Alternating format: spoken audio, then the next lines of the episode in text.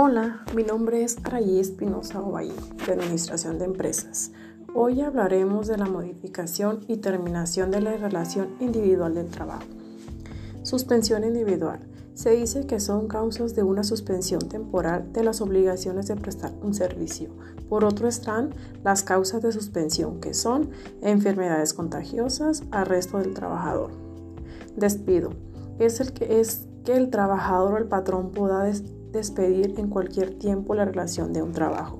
Las causas del despido son faltas de honradez, cometer actos inmorales o hostigamientos o acoso sexual.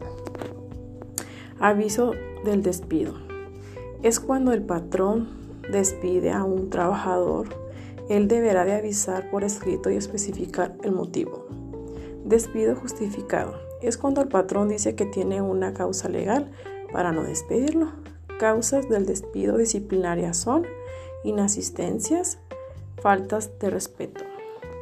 Por último está terminación individual. Se acontece por un monto consentimiento de las partes a consecuencias de un hecho que afecte al empleado.